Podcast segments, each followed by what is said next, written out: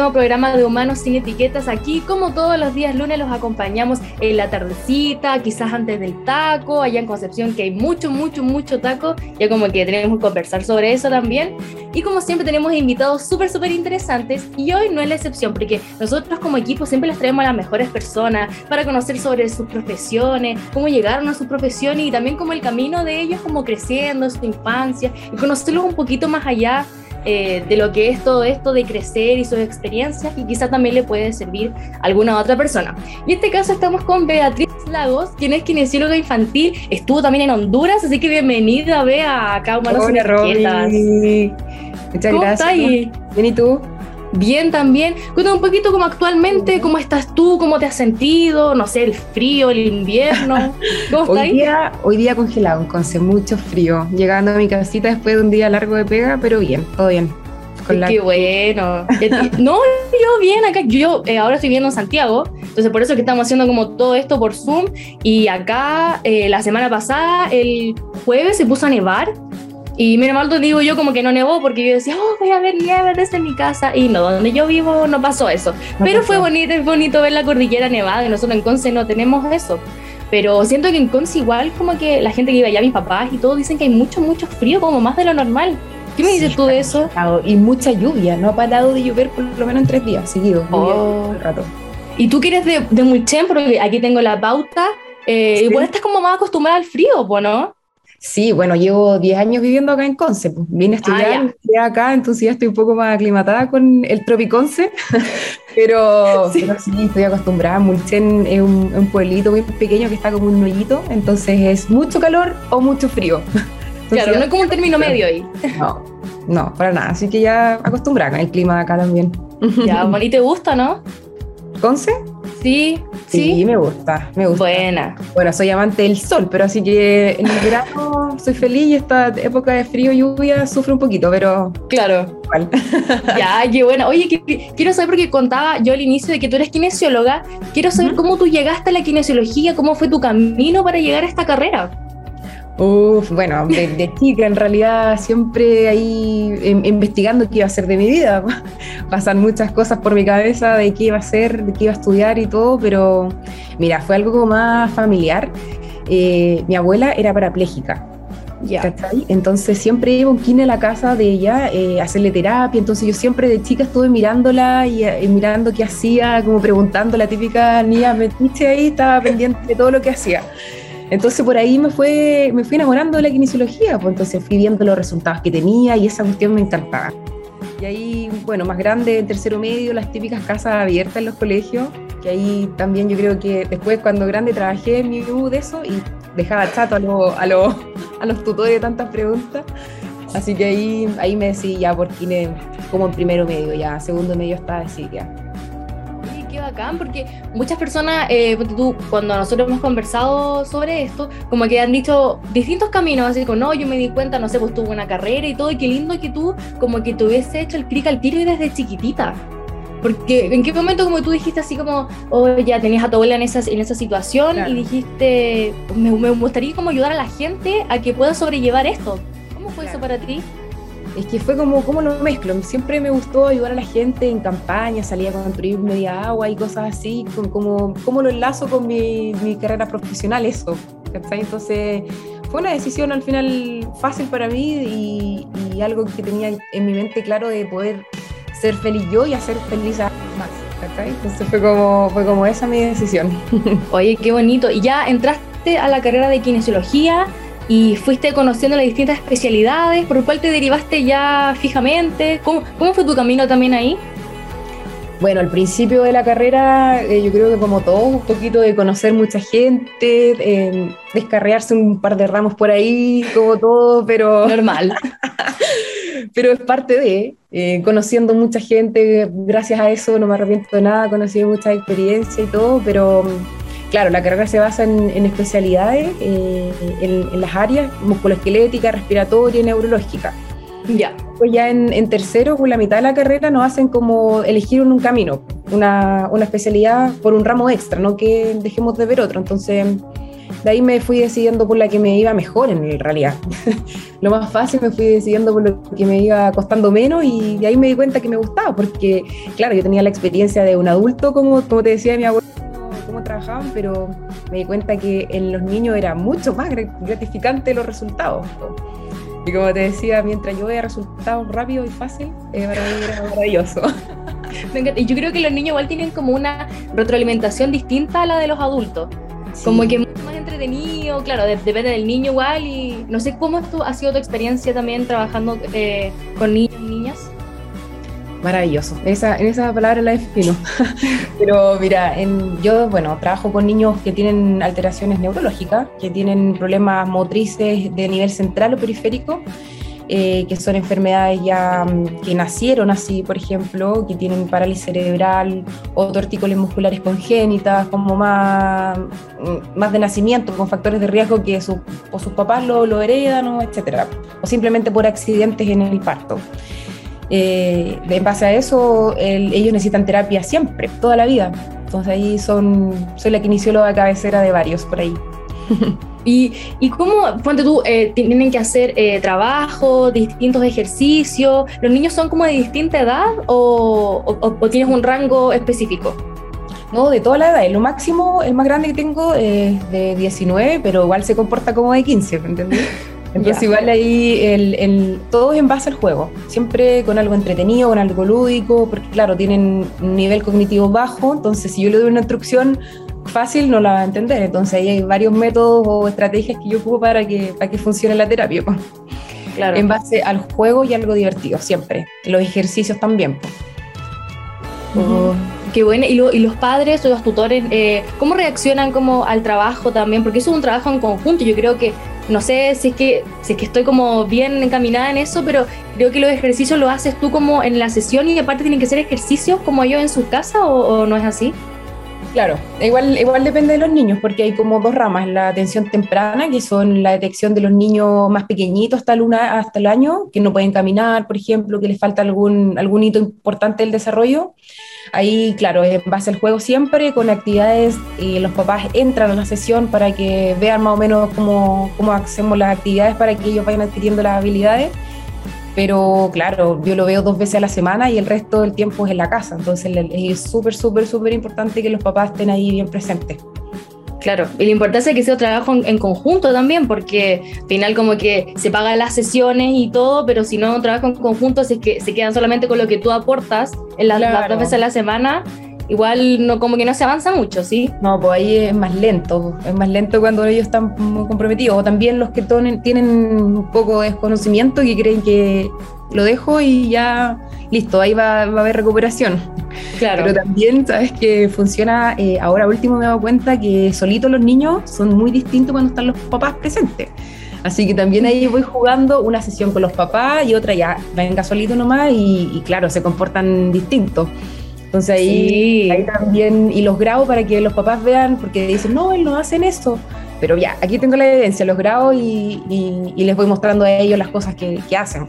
Claro, pero por, ejemplo, ¿qué te ha pasado? Porque yo creo que los niños como que, no sé, en base como a mi experiencia, creo como que se aguaguan, entre comillas, mucho más cuando están con los papás ahí presentes que cuando están solos. Pero es como, es más vulnerabilidad, entre comillas, es como así, o, no, o no pasa eso. Sí, totalmente, es como el rescate. Claro, yo le estoy haciendo unos ejercicios que a algunos eh, puede que les molesten, por ejemplo, las tortícolis, que yo tengo que hacer elongaciones del cuello, de la espalda, que al principio tienen un poco de dolor, pero hay que hacerlo igual para poder pasar al siguiente nivel lloran, lloran, lloran, lloran toda la sesión y claro, ahí obviamente si el niño está llorando quiere el consuelo de sus papás, pues, entonces ahí es un poquito el, el, manejo de cómo, cómo lo hacemos llevar, porque hay algunos papás, por ejemplo, una vez me pasó que estábamos en las elongaciones y ya préstamelo porque está llorando mucho y no sé qué. Pero ya tranquila, tranquila, y como que ahí hay que, hay que ir conversando más con los papás, pues al final los bebés están ahí mute llorando y, o, jugando, pero toda la retroalimentación es con ellos. Pues. Claro. Oye, y en el sentido de que cuando unos, los padres se pueden dar cuenta de que tu hijo o hija necesita como un kinesiólogo o kinesióloga. ¿En qué momento como para, para hacer el llamado que... ¿En qué momento ellos podrían necesitar una terapia de kinesiología? Bueno, hablando de un niño neurotípico, como normal por decirlo así, eh, hasta el año, que es con lo esperado, un poquito más del año, cuatro meses, que se pongan de pie y caminen. Ese es como el hito más esperado de los papás que quieran caminar, bla, bla, que caminen, que caminen. Después hay cómo pararlo. Pero antes de eso hay unas cosas importantes, algunos hitos importantes que ellos tienen que cumplir. Por ejemplo, no sé, pues si tiene seis meses y el niño no levanta la cabeza, por ejemplo, eso es como signos de alerta importante que, que los papás deberían sospechar que necesita algún tipo de intervención o por ejemplo que no, se, que no sonría, que típico los niños le hacen el no estoy y que no se ría, también eso es un signo de alerta que, que su nivel cognitivo no está bien. Entonces hay que ir, teniendo ojo para, para, ir, para ir derivando. O, o, no sé, otra cosa importante cuando le cambian el paño, como cosas muy habituales que al momento de levantarle las piernas, uy, está muy durito. No sé, cosas así. O uy, está muy, está muy flojito, lo dejo caer y se cae su pierna. Como, como ah. cosas así. Son varias cosas. Y eso como que dependiendo como de lo que podría tener el, el niño o la niña, el ejercicio que se hace o como que se deriva, no sé, a un tipo eh, de ejercicio, de, de comillas, enfermedad. ¿Cómo, cómo es así? Bueno, la, la, estimulación temprana es como lo que te decía de neurotípico, que en realidad eso se basa como en ir estimulando o facilitando el desarrollo normal del niño, que eso es hasta el año cuatro meses, hasta que adquiere la marcha pero, pero en general, por ejemplo, si hay alguno, estos signos permanecen, a pesar de que nosotros los estimulamos, a pesar de que modificamos el ambiente, a pesar de muchas cosas, claro, si se suman todos, hay algunos unos rasgos patológicos. Se puede, hay, que entrar a derivar a hacer exámenes de imagen para ver si hay algo cerebral, porque el cerebrito va desarrollándose de manera secuencial, o sea, tenemos toda la vida para que nuestro cerebro vaya haciendo conexiones nuevas. Claro. y lo más importante, eso sería bueno recalcar, que es muy importante tener todas las experiencias positivas antes de, de los seis años, porque eso es como lo, el rango de edad de los niños que ellos generan nuevas conexiones cerebrales, no, no, no se pierden. O sea, si no las ocupamos, estas neuronas se mueren. Claro. Oye, y qué interesante acabas de decir, como los estímulos que reciben los niños a esa edad como hasta los seis años, también eso es importante, ¿no?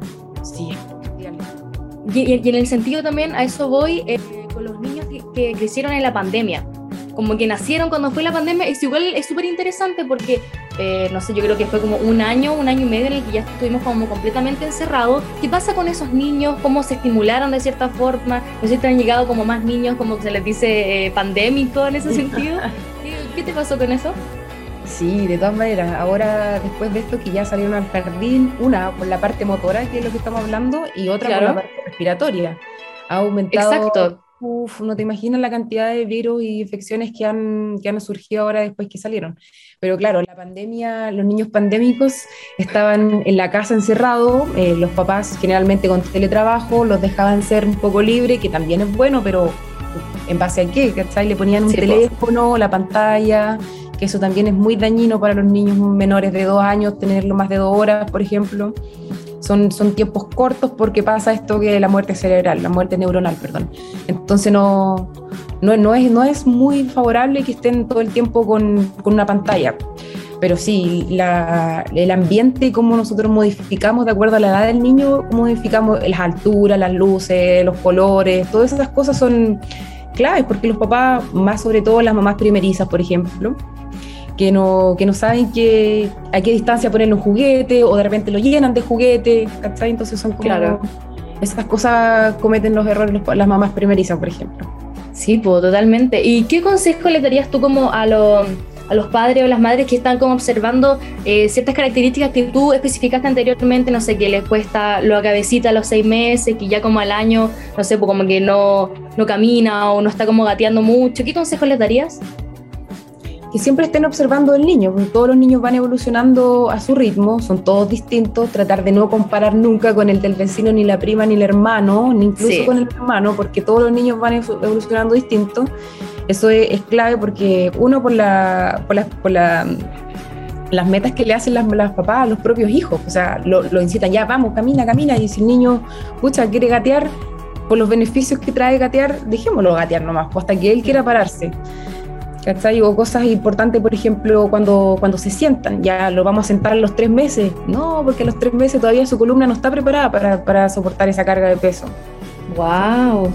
y la importancia también como de, disculpa, de guiarse por especialistas como tú y no como basarse en lo que se dice en internet o en las redes sociales, que yo creo que eso ha, ha dañado harto como culturalmente a todo en general, ¿no? no solamente como con los niños, sino con alimentación, y lo hemos hablado anteriormente en el programa, porque no sé, por algunos padres, me imagino yo, yo no soy mamá, entonces me imagino que, no sé, pues dice, ah, es que esta influencer que es mamá dijo que a esta edad como que su hijo se sentó y yo quiero que pase lo mismo, porque ¿cómo lo va a hacer ese niño, no el mío? Lo que dijiste tú de comparar. ¿Qué consejo también le daría a esas personas que se guían como por los influencers y todo esto y no por especialistas, ¿cachai? Como artículos eh, de personas que, que saben. Bueno, lo, lo, bueno que en Chile existe estos controles de niños sanos, que cada cierto tiempo tienen que ir al pediatra a hacerse sus controles, donde lo, lo hace una enfermera o un pediatra, eh, donde ahí le van dando todos los tips o, detecciones importantes que deberían ir teniendo en ese momento. Entonces ahí no hay excusa para poder preguntarle alguna duda del desarrollo a los, de los niños a, a, algún especialista, porque ellos son los encargados después de derivar al, al profesional que corresponde eh, a tiempo, ya sea con audiología o kinesiología, lo que sea, pero es, es, el tiempo. Siempre el consejo mío es nunca faltan sus controles rutinarios para que ellos son los, la, la, el primer filtro de, de, detección de algo. Ya, importante. Sí, y claro, las redes sociales ahora hay mucha información y de repente los papás se, se asustan y está bien y, y mira, te, te, cuento de repente llegan mamás afligidas llorando que que vieron el vecino, que su hijo del vecino estaba gateando y él no gatea. Así como, ya mamá, tranquila. No todos los niños gatean. Si gatean, buenísimo, pero si, si no gatea, pasa nada. Claro, exacto. Oye, y en el tema de la pandemia, eh, ¿tú cómo lo viviste como kinesióloga? O sea, con los niños, no sé si es que te llegaron niños que con recuperación, rehabilitación del COVID. ¿Qué te pasó ahí? Oye, eso fue muy difícil. Imagínate una clínica que trabajamos con las manos. La mayor parte es con las manos, nuestro cuerpo, movimientos. Claro. Eh, eh, yo estaba, bueno, me quedé de brazos cruzados, fue todo cerrado, ¿te imaginas? Entonces ya, me tuve que adaptar a asesorías online. Ya. Para todo Chile, ya. Me empecé a hacer guías, guías de, de estas pautas como detecciones, cómo estimular en la casa con cosas, con un cartón, con cosas simples. Así que eso, me tuve que reinventar, hacer cosas online nomás para que llegara más gente y, y tratar de disminuir los factores de los niños pandémicos. Claro, y te, al final te tuviste que ingeniar, yo creo, eh, dentro como de tu profesión para sí. poder como seguir trabajando y también poder seguir ayudando a las personas que claramente, por lo poco que hemos hablado hasta ahora, es tu vocación y es súper lindo como hablas, eh, como, no sé, de tus pacientes y todo. ¿Qué sientes tú por ellos? Porque yo creo que igual se genera una especie de vínculo tanto con las familias como también con los niños. ¿Qué te pasa también con, con los niños? No. no sé, como que te gusta verlos. ¿Qué encariñamos, nos encariñamos totalmente. Imagínate si jugamos, por decirlo así. Si la gente claro. ve afuera, jugamos todo el rato. Entonces, con, hacemos una conexión máxima. Del principio, bueno, la mayoría llegan la primera sesión llorando, como que asustados, qué sé yo, pero ya después de tres, cuatro sesiones, como te decía antes, pasan solito la sesión y ya jugamos, somos amigos, no sé, para los cumpleaños, me invitan, nos vamos oh. adelante, no sé, entonces hacemos conexiones bacanes. Sí. Qué lindo. ¿Y tú actualmente dónde estás trabajando? Para la gente, no sé, si es que ahora en este nivel bloque te quiere contactar. Ahora, como te decía, sigo con la asesoría online para todo Chile. Tengo un Instagram, Kino Infantili, y estoy con atenciones particulares en una consulta eh, acá en Concepción y Talcahuano. Ya, perfecto. Es ahora en agosto en San Pedro, así que estoy llegando a todos los lados. Ya, ojo ahí también para, para los papitos y las mamitas que quieran trabajar con alguna kinesióloga, aquí la vea, está 100% recomendada. Y también en el próximo blog, que ahora vamos a una pausa musical, vamos a hablar de que ella tuvo eh, un viaje a Honduras por su profesión, así que vamos a saber de eso también. Vamos a la pausa musical y volvemos, no se vayan.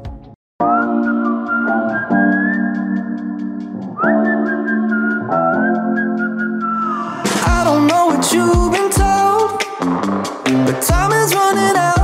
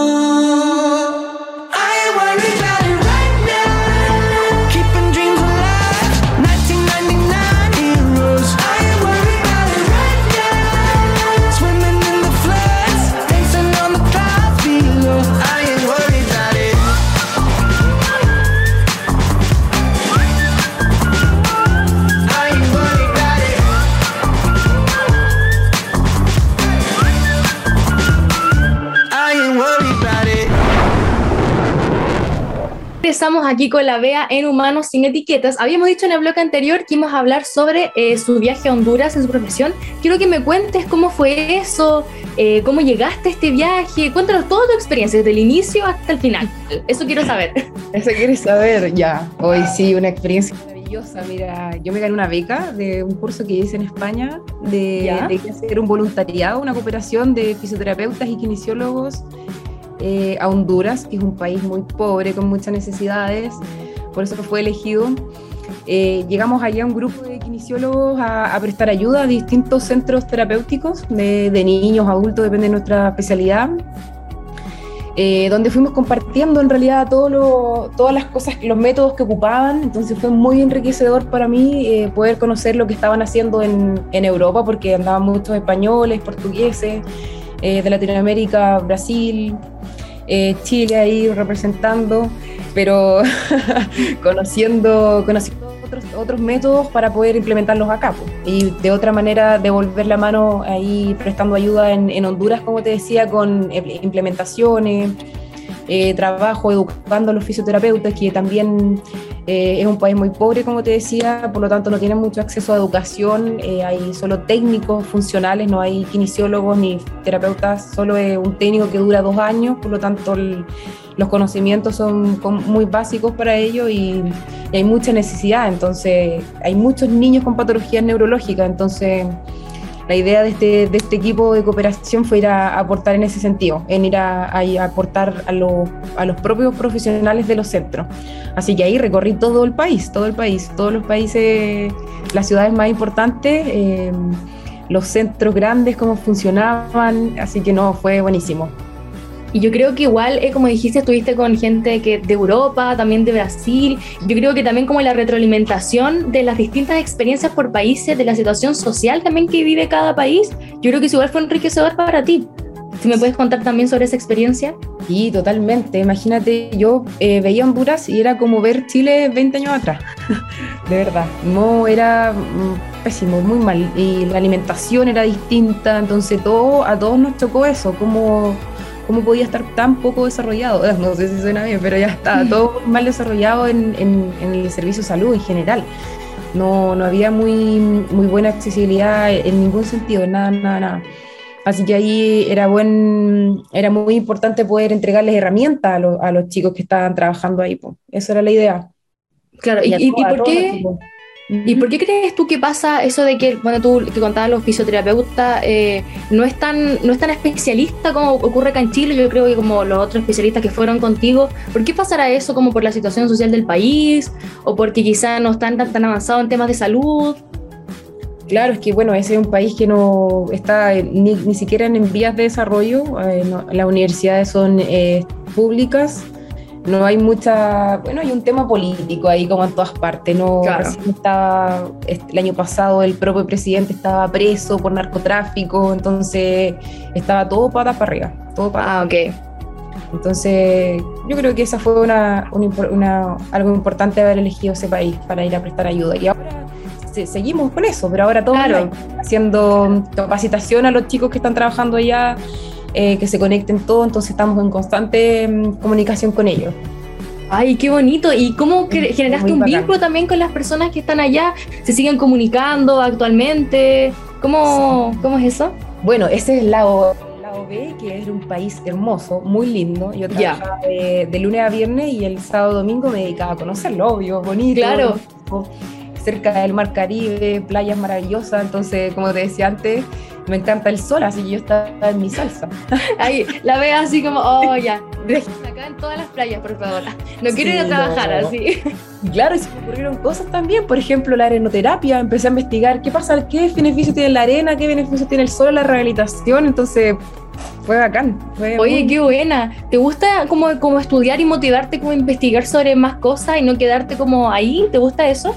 Sí, sí, creo que es clave la rehabilitación también, porque como te decía, hay distintos métodos que, pucha, el 2015 pueden haber dicho, o sea, sí, sabes que funciona, pero llegó un grupo de personas que se puso a estudiar el método y dijo, sabes que no, no funciona, porque lo estudiaron, porque lo midieron, entonces ya ahí hay que estar actualizándose para ver las cosas que van, van funcionando o no. Pues.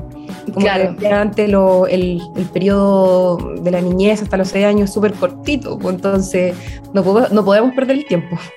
Sí, totalmente. Y yo creo que eh, intentando como distintos métodos hasta que algunos funcione, algunos funcione igual eso es interesante porque como, no sé, hay gente que quizá le puede gustar un solo método y está súper bien, ¿cachai? Pero yo creo que, probar distintos también es interesante. ¿Qué opinas tú sobre, sobre la, probar distintos métodos también? Claro, sí, no, soy muy partidaria de eso. Igual uno se va, se va guiando por, o va siguiendo un camino eh, de su trabajo. Yo soy partidaria de dos métodos importantes, que son el de facilitación del movimiento, que es el método Bobat, que se basa en, en facilitar algún movimiento específico, más de mm, más que poner, por ejemplo, eh, electricidad o, o algún, algún método más externo con electroterapia, no sé. Ya.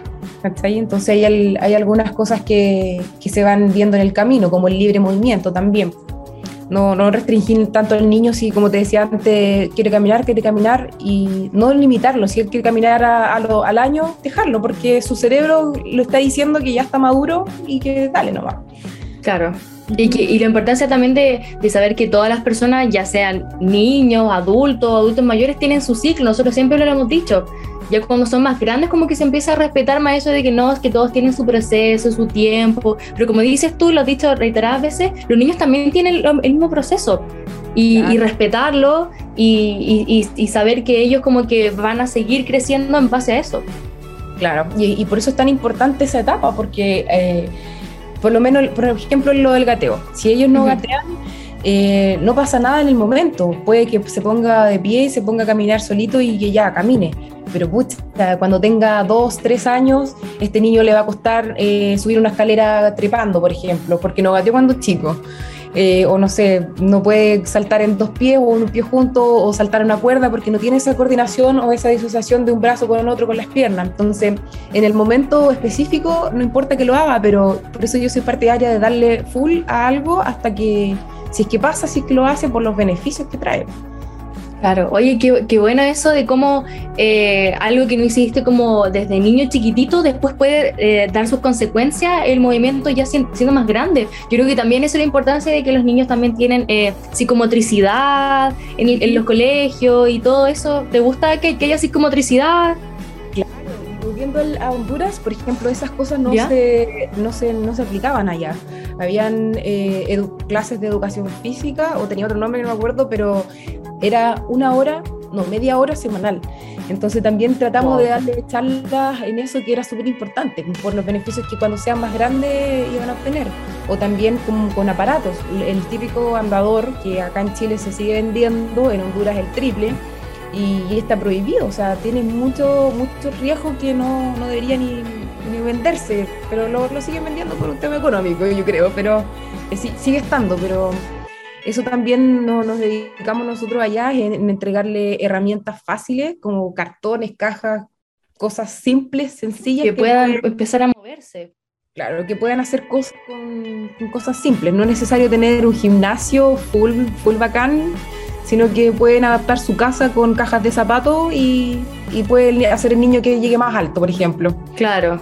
Y, y limitarlo a que también pueda, o sea, y no limitarlo, perdón, a que también pueda moverse, o sea, si quiere ir al patio e intentar subir al árbol y, bueno, teniendo ojo que el niñito, la niñita no se vaya a Claro. caer, pero como que empiece como a experimentar el movimiento de su cuerpo, yo creo. Mientras más viendo- Exacto, como sus límites. Que el consejo que tú le darías también, ¿cuál sería? Como en el sentido de que, no sé, pues hay papás que dicen, no, pero ¿cómo? No salga, no salga, no vaya a hacer eso, no haga eso, no esto otro. ¿Qué te pasa con eso igual? Sí, o los típicos de lo- los pies pelados, no se saquen los calcetines que se va a resfriar. Eso es, lo, eso es lo mejor que hay, que los niños anden descalzos, le entregan mucha información a su cerebro. ¿De es, la verdad? primera, es la primera entrada de información sensorial, propioceptiva, de todo por la planta del pie. Entonces ahí mi Wow. consejo sería, mientras menos cosas tenga externas en su cuerpo, para ellos van a ser mejor. Entonces movimiento libre y, y actividades con textura, movimientos fáciles, cosas que puedan hacer en la casa sencillo. Claro, estos libros sensoriales también igual son súper interesantes, tienen como distintas texturas.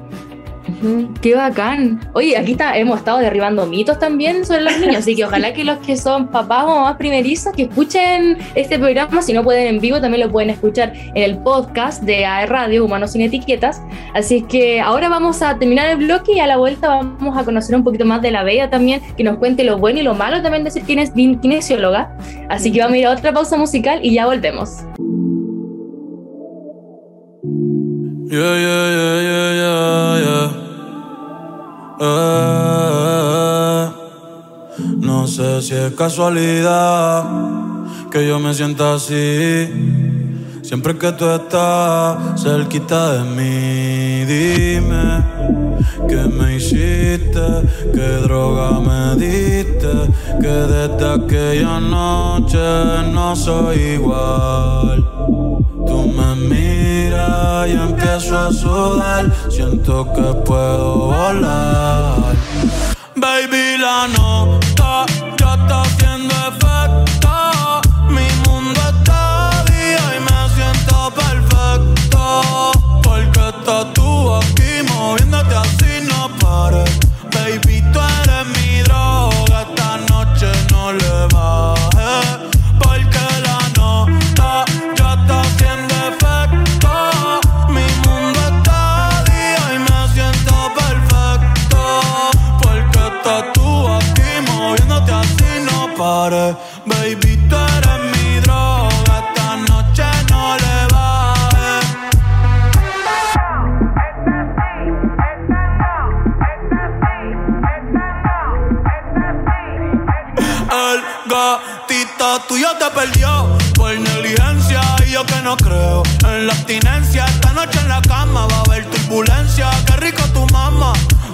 la permanencia. Ese totito es la eminencia. Pa' darle tengo licencia desde que fuimos a Florencia. Se puso más picha, pero no pierde la esencia. No, no, de Carola. No, no, no, no, anda sola. No, no, no, le diga hola. O vas a ser otro pa' la cola. Je, Tu piquete me mola. Yo soy fan de esa popola. Me la pique y la endo, la coca y la rola. Eres tú quien me controla. En tus ojos veo el mal, mami, llévame en tu ola. Hoy me siento bien puta, repiola. Ay, porque la nota ya está haciendo efecto. Mi mundo está día y me siento perfecto. Porque estás tú